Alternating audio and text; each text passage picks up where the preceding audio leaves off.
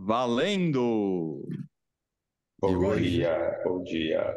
Hoje de temos, novo, né? Bom dia, Oswaldo. Bom dia, Rafa. Bom dia de novo. hoje temos Hoje é uma pessoa. Bom dia, bom dia para quem é do homem, dia, né? né? Porque assim, a pessoa pode estar escutando esse podcast meia-noite na esteira. em dezembro de 2026.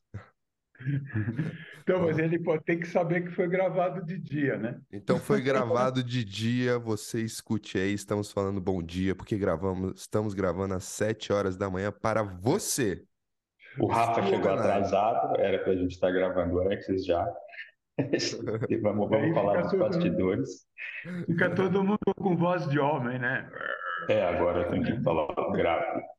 Sete horas da manhã, pra mim, é tipo, sei lá, é a mesma coisa que seis. Mas tá bom.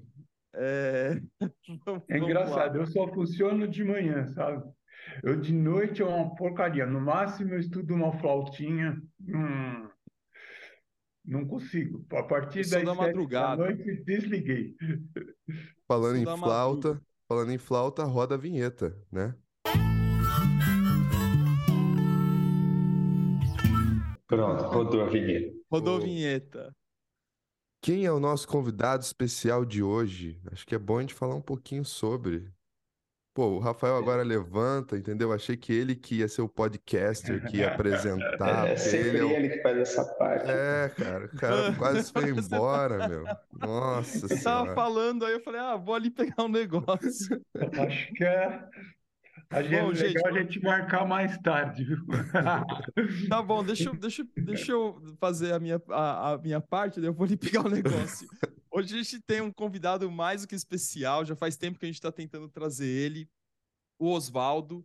É, Oswaldo Cudizio, ele é nosso colega lá de JEP, professor, médico, pediatra, homeopata, é, e, e uma figura surpreendente. Dançarino, músico, jogador de tênis. Pois Só, é, Flautista. Mas o Não, e- melhor e de assim, tudo é um sensacional contador de história, gente.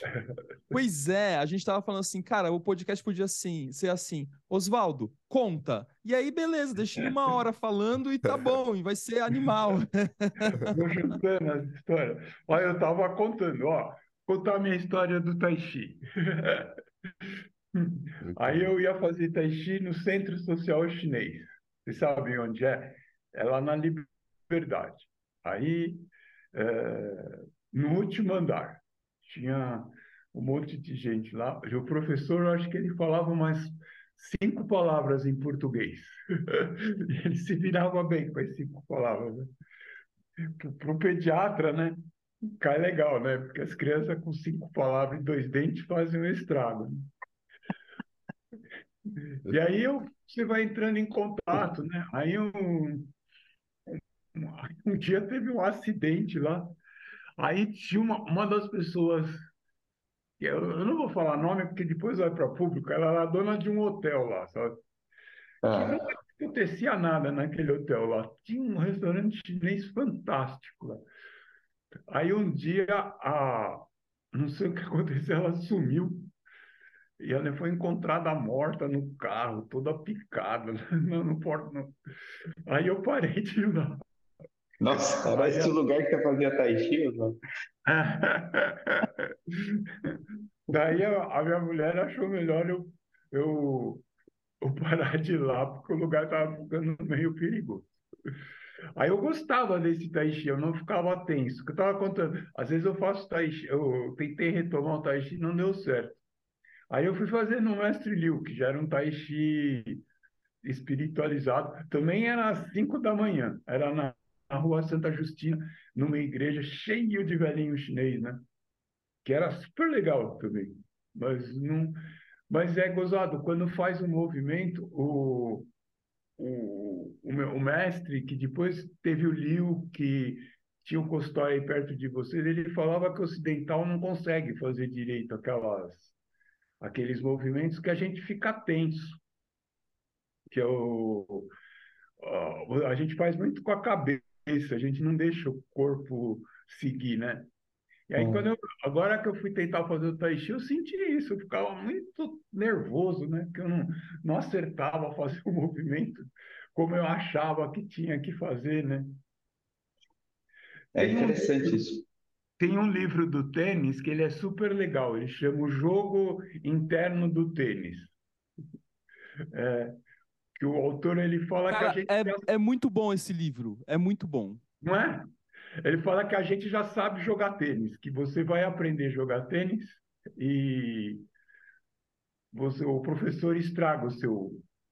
Porque você tem que achar o golpe de dentro, sabe? Do jeito que você faz. Caramba. Eu, eu tentava aprender tênis aqui. A primeira vez que eu fui num campeonato assim, profissional grande, eu fui no Miami Open. Aí, que é um dos melhores campeonatos para se ir, porque não tem tanta segurança, sabe? É meio latino, tem um clima de jogo de futebol, né? Aí você vai ver nos profissionais, ninguém, todo mundo faz errado. Se você olhar do ponto de vista dos professores de academia daqui de São Paulo, todo mundo joga errado. E na- Aí você vai vendo que cada um vai achando uma sua. Isso aí me marcou bastante. Tem duas experiências que me marcaram legal. Essa que cada um joga errado. Quando eu conheci o livro, ele falava que você tinha que descobrir o seu movimento, né? Mesmo que você batesse tudo torto, se Uhum. fosse para outro lado com bom efeito, estava certo. E você tem que descobrir o seu jeito de jogar. Aí quando apareceu essa história dos neurônios Espelho. espelhos, né? Que você fica olhando, ah, mudou muito o treinamento. Eles põem um, você vai procurando alguém mais ou menos com o seu corpo e com a sua agilidade, né? E tenta olhar o movimento e fazer meio parecido, né? Que é o, Legal, agora eu descobri que eu posso jogar tênis. Pronto. pode, Eu você tem que achar a solução para você. Minha esposa Ma- Manu quer jogar? vai acabar com você. Você descobriu que você já joga tênis. Você já É, joga é. Manu É, joga, né? Minha esposa joga. Ela sempre fala pra gente jogar junto e eu dou uma enrolada. Pronto, ó. Vou pegar o negócio Agora você está autorizado. Aí eu tive a minhas a outra experiência que eu tive nessas coisas que eu faço foi com a flauta. Com a flauta eu tenho duas experiências. Uma tem um congresso de flauta. Flautista tem congresso, você que sabe. Então, eu fui num congresso de flauta e tinha uma professora que era australiana, que ela toca, ela é muito boa, assim, uma das melhores do mundo. Aí fui lá perguntar para ela que flauta que ela toca. Né? Na, o, o hobby dela era fazer downhill, sabe? Uhum. Ela era enorme, ela era maior do que eu. E ela era toda quebrada, porque o o downhill acontece isso, né? O cara vai se arrebentando, cheio de placas lá. E ela tinha uma flauta que ela que inventou, que é o que permitia ela fazer os movimentos, né? Ela não tinha nenhuma marca. Era um pedaço de uma marca com um pedaço de outra, né? Sabe? Então, e ela falou: não, você tem que descobrir o, o seu, seu som. Aí no último dia desse congresso, ela pediu para dar uma aula, onde ela, ela disse que ela ficou impressionada com os professores de flauta brasileiros, né? Que eles queriam fazer as pessoas tocarem de um jeito só. E que não é possível. Cada um tem uma boca, um braço, né? Ela mostrou um monte de slide de um monte de gente, gente tudo torta, todo mundo tirando som bonito, onde a pessoa vai buscar o seu próprio som, né? Mesma coisa do tênis, né? Engraçado, você vai vendo que tem uma, parece ter uma coisa em comum, né? Onde você vai aprendendo como você vai se achando. O outro Eu- foi com o meu professor atual de flauta, né? Que eu encontrei com ele na Sala São Paulo, onde ele fez um concerto.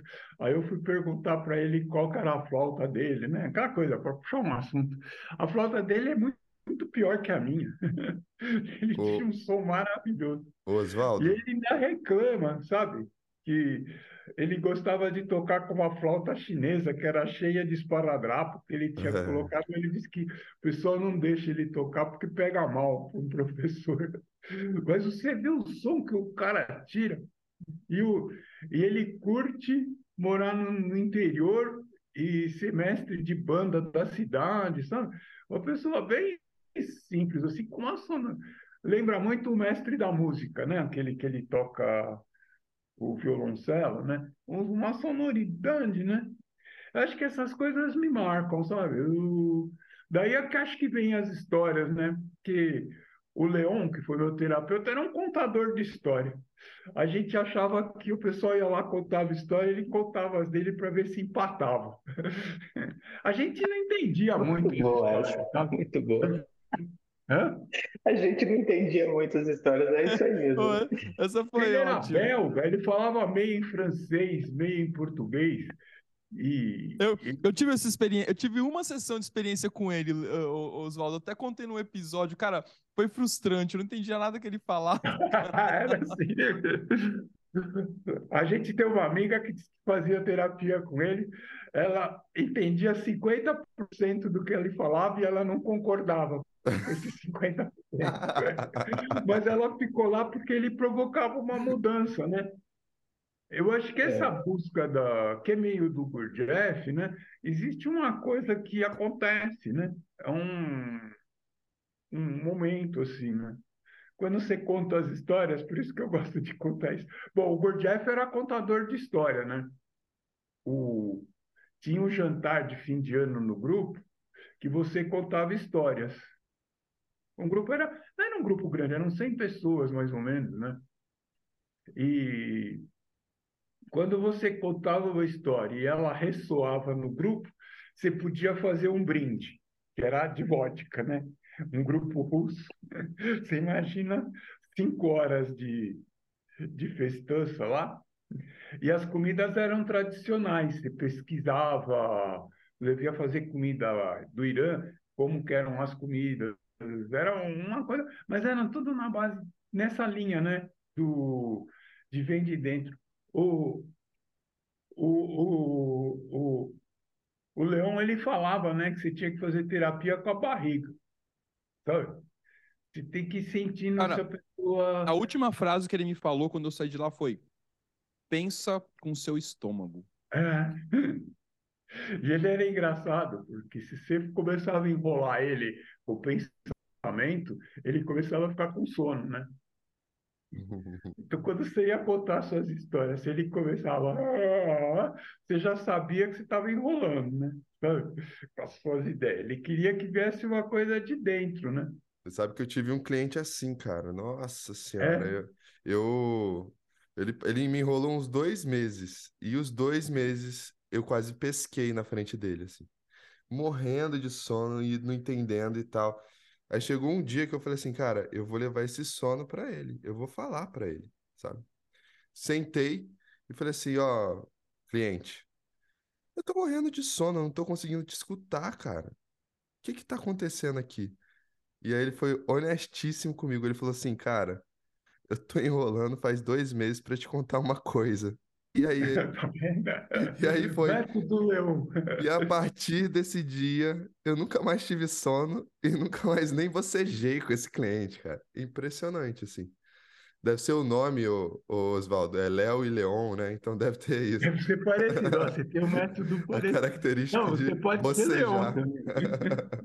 é, pode ser. Não, mas, mas o, o Oswaldo, cara, a gente queria muito saber, né? Porque assim, você tem muitas histórias. A gente queria muito saber histórias relacionadas ao mundo da pediatria ou ao mundo da uma vou usar uma expressão que você já falou em sala de aula que é pediatria dos pais. É isso que você tinha falado, Zé? É que... Pediatria de adulto. Pediatria de Eu adulto. lembro dele falar isso, que ele é um pediatra de adulto, o Oswaldo. Eu acho isso demais, né? O, eu tenho até uma pergunta já nesse tema, assim, e até amarrando com o que a gente já falou no começo, né?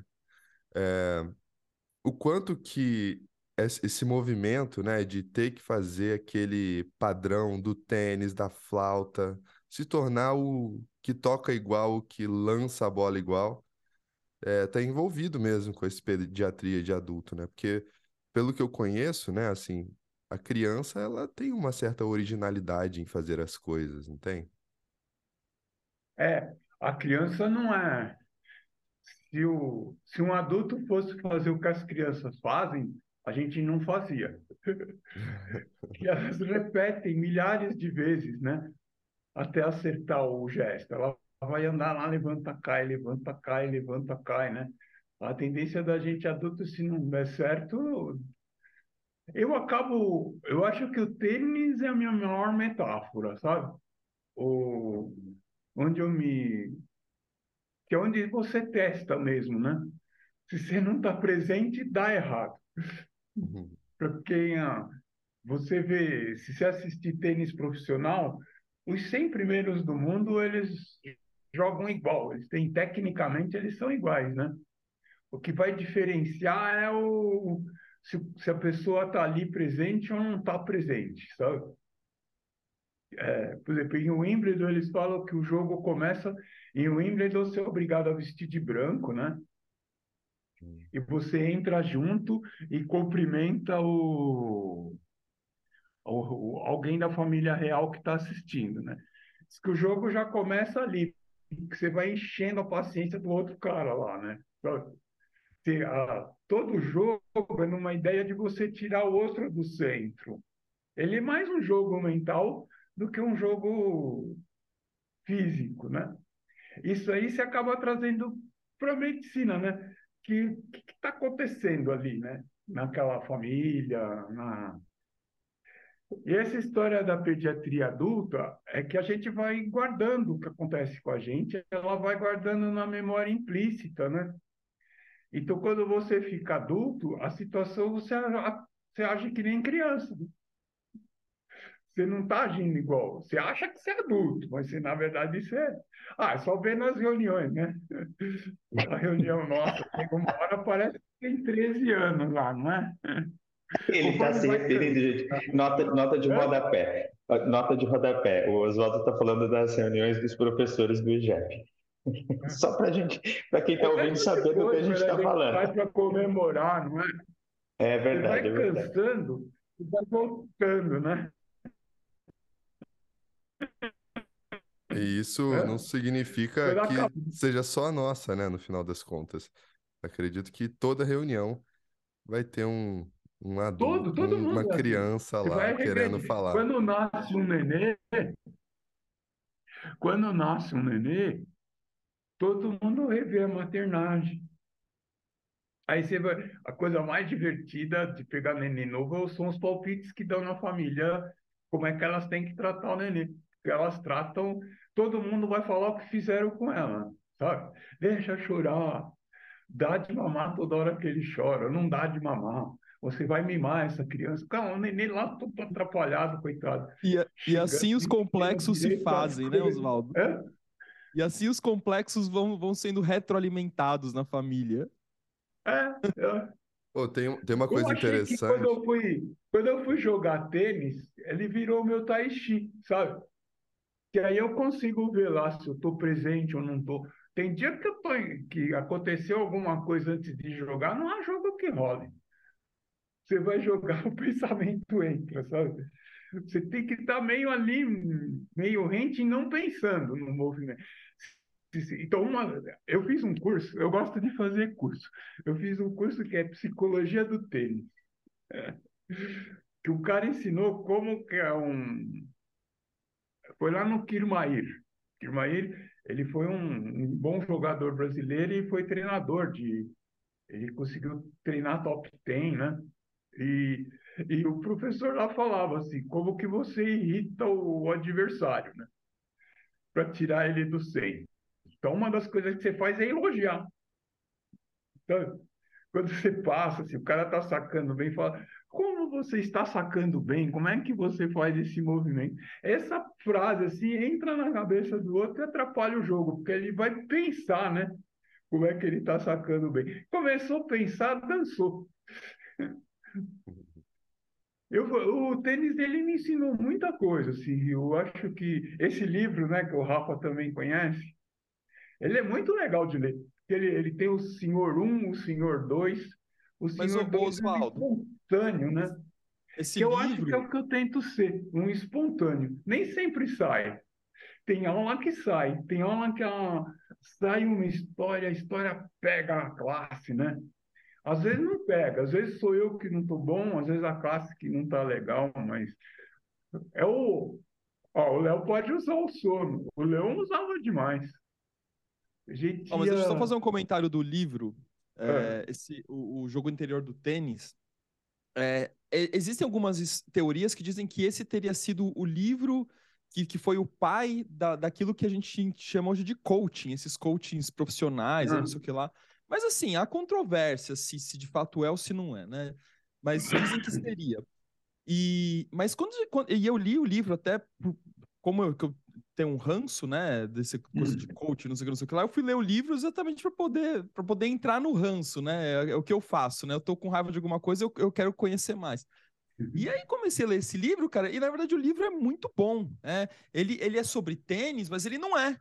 É, assim, ele, ele fala sobre exatamente essas, essas é, relações com o mundo imaginal, é, com o mundo interior. É, acho que um- uma das últimas histórias que ele conta ali, que ele fica, não sei se é real, ele diz que é real o autor, né? Que ele ficou preso na neve, que ele poderia morrer congelado ali, porque o carro dele quebrou e tal, e de repente ele meio que desliga para poder passar pelo frio sem que ele sofra as consequências daquele frio extremo. Cara, eu fiquei emocionado com a história. Se era verdade, não, não sei, mas é legal. É, então, assim, um puta livro interessante que fala exatamente de quando a gente tá é, tomado por algo, positivo ou negativamente, aí a gente pode pensar no tal do complexo junguiano, a força desse complexo, né, cara? É muito interessante. Ô, Tudo bem, Oswaldo, não achei que tem nada. O coaching eu vejo, eu não manjo nada de coaching, eu não, eu não sou igual você. Quando eu não gosto, eu nem vejo, né? Mas também acho que é o tempo de vida da gente, né? Eu já estou bem adiantado, eu não posso perder tempo mais com coisas que eu não gosto. Mas ele é um anti-coaching, né? Deixa, Porque deixa eu trazer você uma. fazer de dentro o movimento, o coaching não ensina isso. O coaching é pro, se eu pensasse no livro dele, é para o senhor um. É, faz assim, faz assado, né? Num, o negócio é ser espontâneo, né? Acho que na terapia a gente tem que ser espontâneo, né? Ela não vai acontecer sempre na terapia, ela vai acontecer nem no seu, né? Você, o, o exemplo que o Léo deu. Ele tentou várias vezes, acontecia coisa, a gente não via, né? O... Aí uma hora acontece, é, o... é esse momento que a gente tem que aproveitar. A gente, eu estava preparando aula para o curso lá de crianças com a, com a Lu, esse tema dessa semana era ansiedade. Gozada, a gente foi ficando ansioso. Se você visse de, o tanto de material que a gente recortou de ansiedade, né? a gente começou a viver ansiedade, né? Agora o próximo é TDAH, para mim é mais fácil, porque eu já sou meio, meio TDAHístico, então eu não vou ficar tão atrapalhado. Mas o tanto, a gente ficou ansioso, a gente acabou a aula antes, tinha um monte de material no, de depressão, não acabou a aula, nesse aí a gente acabou. Essas coisas elas vão tomando a gente, né? E eu acho que eu fui aprendendo isso na flauta, no... pegando os princípios da arte marcial, eu acho que isso daí está por trás de mim, né? E, e onde que fica mais confortável para mim? No Tai Chi não fica, eu fico nervoso de ficar fazendo aqueles negócios lá, sabe? E eu sou primogênito, Capricórnio, eu vou querer fazer o movimento certo, aí não sai. Alô, Zé? Hã? É isso, né? Exatamente. Eu, eu achei muito legal isso, né? Assim, eu Vou quero montar fazer o um- movimento certo, aí não sai. É bem isso mesmo, né? Assim, Eu vou montar um curso italiano, né? Porque italiano fala para cachorro. né? Oswaldo, deixa eu, deixa eu dar um exemplo pega os italianos nossos, né? A Simone, eu, Valdemar, né? A gente se dispara. O Zé também. Não sei, eu nunca assisti a aula do Zé, mas se a gente se soltar, a gente, a gente fala sem parar, não deixa ninguém É falar. isso mesmo, É. eu não paro nunca mais. É. Eu, eu, eu, eu, eu sou enantiodrômico mesmo, assim. Ou eu fico É? muito quieto, não falo nada, ou se for minha vez de falar, aí, meu amigo. Mas, Você precisa Segura, entrar em contato com o seu sobrenome. O- eu queria É contar, eu igual a queria, eu queria contar uma coisa aqui que é o. Assim, a gente estava falando da criança de dentro, né, que quer sair e tal. E eu vi esses dias um- uma pesquisa que fala que é, decisões de juízes, né, é favorável ou não, né, para depois do almoço são mais favoráveis do que as antes do almoço. Ou seja, Deve ser o italiano. a fome, a criança com fome influencia na decisão final também de uma coisa tão importante, né? Assim. A fome para mim. Eu acordo cedo. Quando você falou, o Rafa falou sete horas, sete horas eu já acordei, porque eu tenho fome, eu acordo, tenho que tomar um café da manhã. A consulta às 11 da manhã, se for puericultura, é complicado, porque a mãe chega e fala: Posso dar uma papinha para ele? Aí você está com uma fome, o menino comendo uma papinha. Às vezes as papinhas são boas, é engraçado. Mas essa coisa, ó, eu toco numa banda de carnaval, isso não sei se vocês sabem, né? Não, É, não você já tinha falado em algum enorme. momento. É. E a banda, ah, assim, ela se reúne, é, é difícil tocar, porque o, o maestro põe as partituras na, na internet, você tira junto e toca, sabe? Então, geralmente, tem gente que toca bem, tem uns que vão enrolar lá, porque ganha cerveja de graça, então a pessoa dá uma enrolada lá. Mas, em geral, tem um núcleo da banda que toca bem. Mas, e tem várias idades, né? Depois de uma meia hora de banda, tá todo mundo com 13 anos já vai, sabe? Você vai voltando, assim, é uma coisa. Essas camadas de dentro, elas vão aparecendo, né? Então, quando a gente vai atender um adulto, quando ele, na, quando ele entra na confusão, ele volta para, ele vai reagir como ele aprendeu lá atrás, sabe? Então, é, a pediatria é uma marca. É só a gente. Ah, você vê quando você, al- alguém fica bravo, um adulto fica bravo, ele acha que ele está bravo, mas se você olha, ele está tendo uma crise de birra lá, né? Que o garçom não trouxe o copo no jeito que ele quer, ele tem o maior chilique lá. Ele acha que ele está adulto, o senhor da situação. A pessoa do mesa de lado fala, mas esse cara parece que tem 10 anos, 5 anos, né? A gente volta, é gozadíssimo isso, né? Na consulta acontece muito, assim, né? Aí, quando a criança começa a aprontar, no meu consultório é livre, assim. Aquilo vira, tem dia que vira uma bagunça. Ontem à tarde estava uma bagunça, tinha um monte de criança. Aí os pais vão voltando, né? Eles começam a brigar com as crianças. Quando estava eu e a Laura lá, então tinha muita criança. E foi um dia que tinha muita criança. Aí os pais começam a ficar tão criança quanto as crianças. Eles bandam, a criança não obedece, eles ficam bravos. É bem divertido. Oswaldo, é, tem até uma frase do Hillman, se eu não me engano, é, que ele fala assim, ó, eu vou ler pra gente aqui pra gente poder ampliar, tudo bem? Eu acho muito interessante, né, essa, essa parte aqui, assim. Ó, ele fala assim: poderemos encontrar a criança no interior da patologia se formos capazes de identificar um determinado tipo de choro nas pessoas que expressam o conteúdo abandonado. Para algumas é socorro, por favor, me ajudem. Outras dizem aceite-me do jeito que sou, aceite-me integralmente, sem julgamento, sem perguntas. Ou então, aceite-me, mas não esperem nada que eu, não esperem que eu faça alguma coisa por mim. Ou de outra forma, o Hillman continua: dê-me apoio, ou não vá embora, não me deixe nunca. Ou simplesmente o conteúdo abandonado se expressa por ame-me. Ou podemos ouvir: oriente-me, diga-me o que fazer e como fazer. Ou leve-me e guarde-me.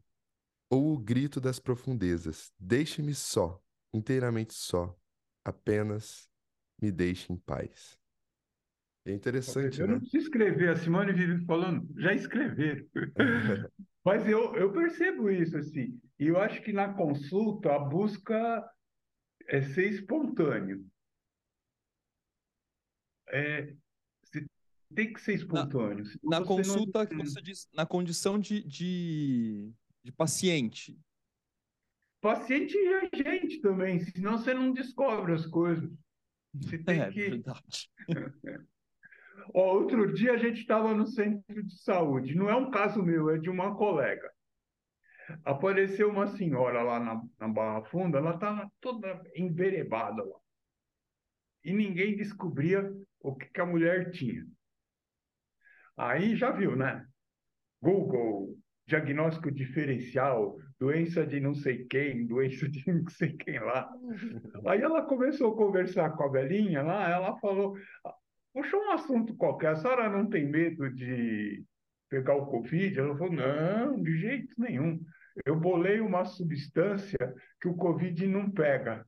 Aí ela deu a fórmula, era uma substância abrasiva, né? Ela passava na frente dela e se queimava inteira. Ela não tinha nada. Mas como é que você descobre? Os outros que estavam pensando medicamente, né? Não. Que legal essa história. Hã? Cara, os, os, as suas histórias são muito boas, cara.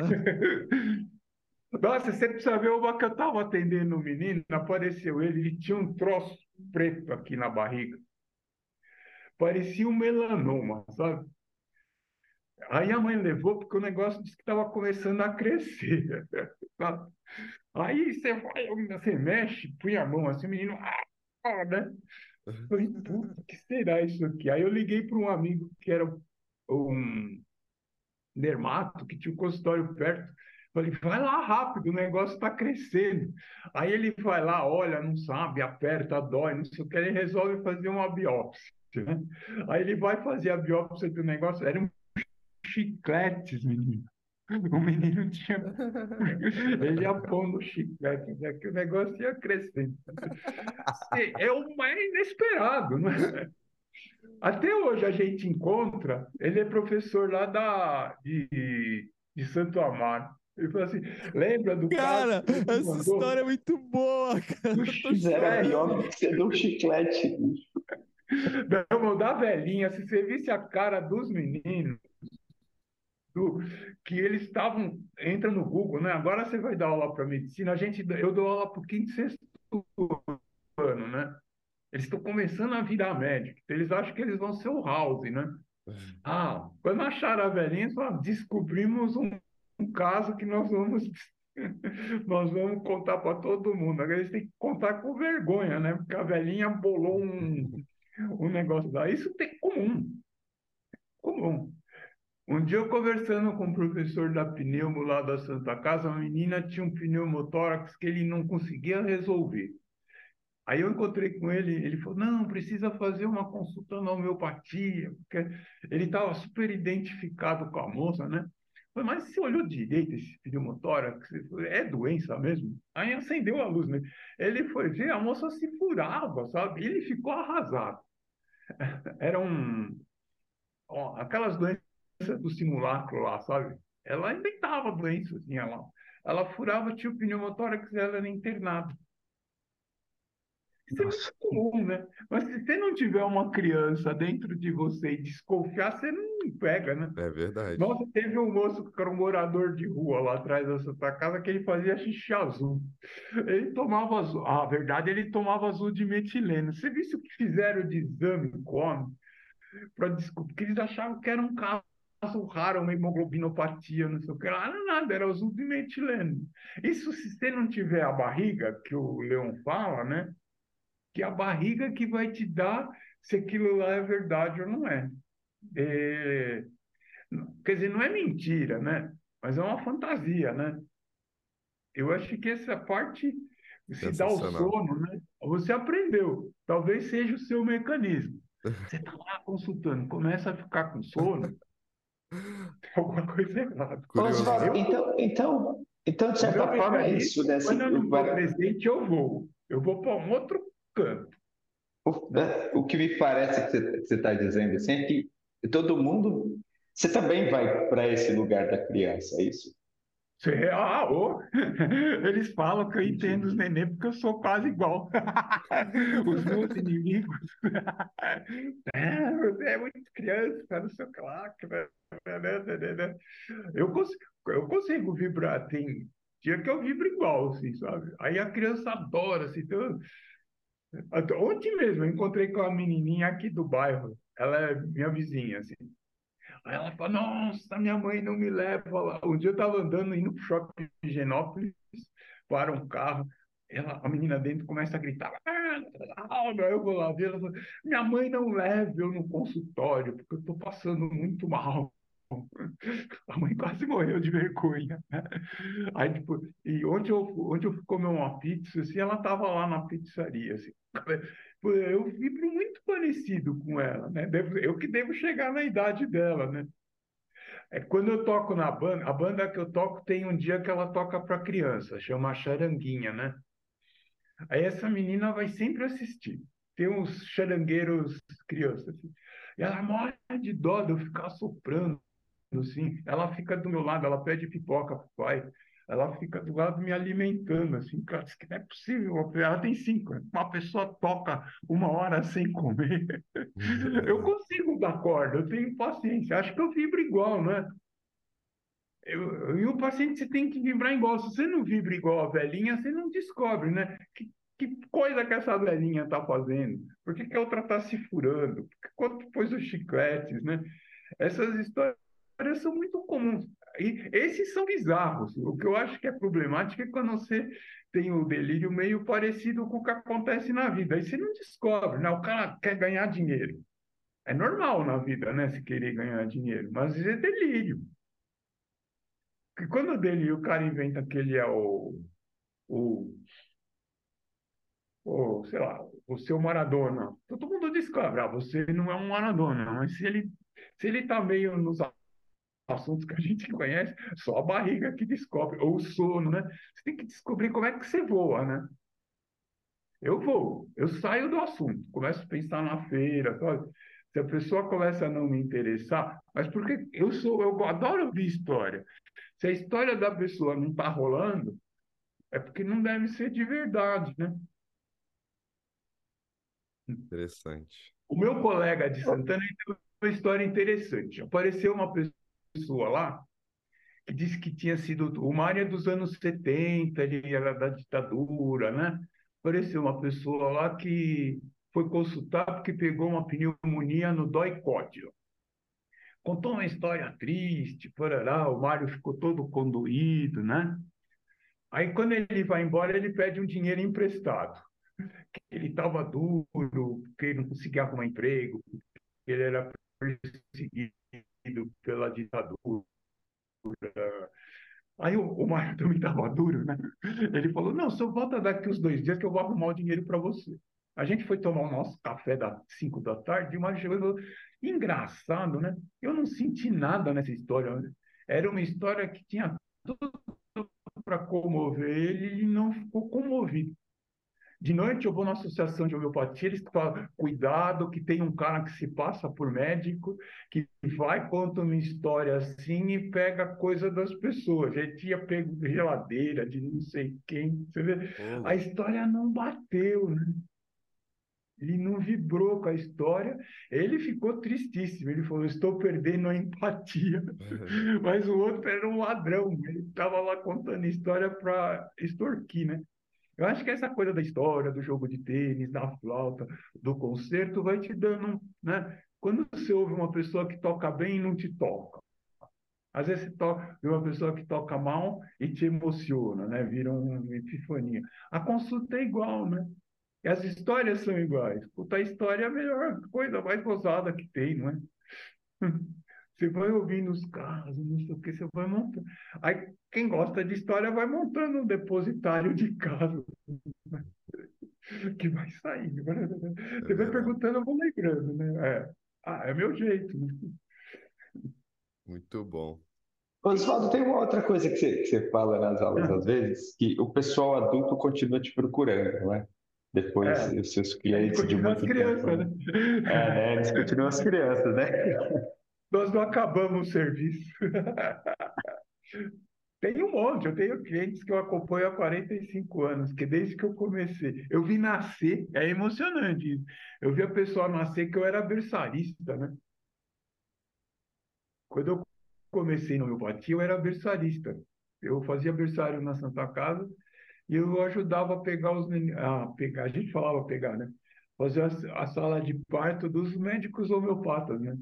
Aí eu tenho gente dessa época que vai, ainda, ainda não curei eles, eles ainda não desistiram de mim. E vai. É, mas é igual, a gente continua. Ah, a gente vira criança fácil, né?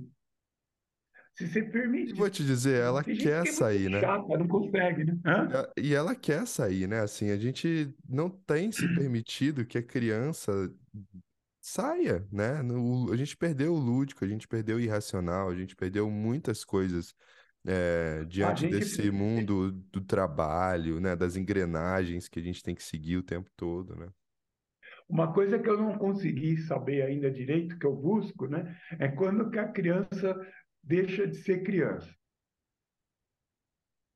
É. Tem uma hora que enrosca, ele vira a gente. Qual que é esse texto do Hillman? Muito legal, hein? É o Psicologia Arquetípica, se não me engano. Ah, o Val, o Val falou desse livro. É, isso mesmo. Maravilhoso. Então, tem uma hora que perde essa espontaneidade, sabe? Eles são, eles são muito gozados, né? Eu tenho minhas técnicas, por exemplo, eu nunca examino, eu examino a criança, eu sento do lado dela, sabe? Ela senta na maca e eu sento do lado. E aí eu vou, vou conversando conforme o exame vai rolando, né? Aí eles contam cada coisa que, o pai cai da cadeira. né? Eu lembro de um menininho que tinha uma tosse que não curava de jeito nenhum, não tinha. E ele tinha um rolo com uma bicicleta que roubaram, né? Quando eu sentei do lado, fui ouvindo, não achava nada. Eu falei, ah, e a sua bicicleta? Ele falou, é, meu pai me deu uma igual, mas é de outra cor. Eu queria vermelho, ele me deu azul. Não serviu. O pai quase caiu do negócio. Que ótimo isso. Não serviu. Olha só que legal. Não serviu. Aí tinha um menininho que o pai queria educar, ia nascer o irmão dele. Olha, eu me lembro. Aí o irmão dele,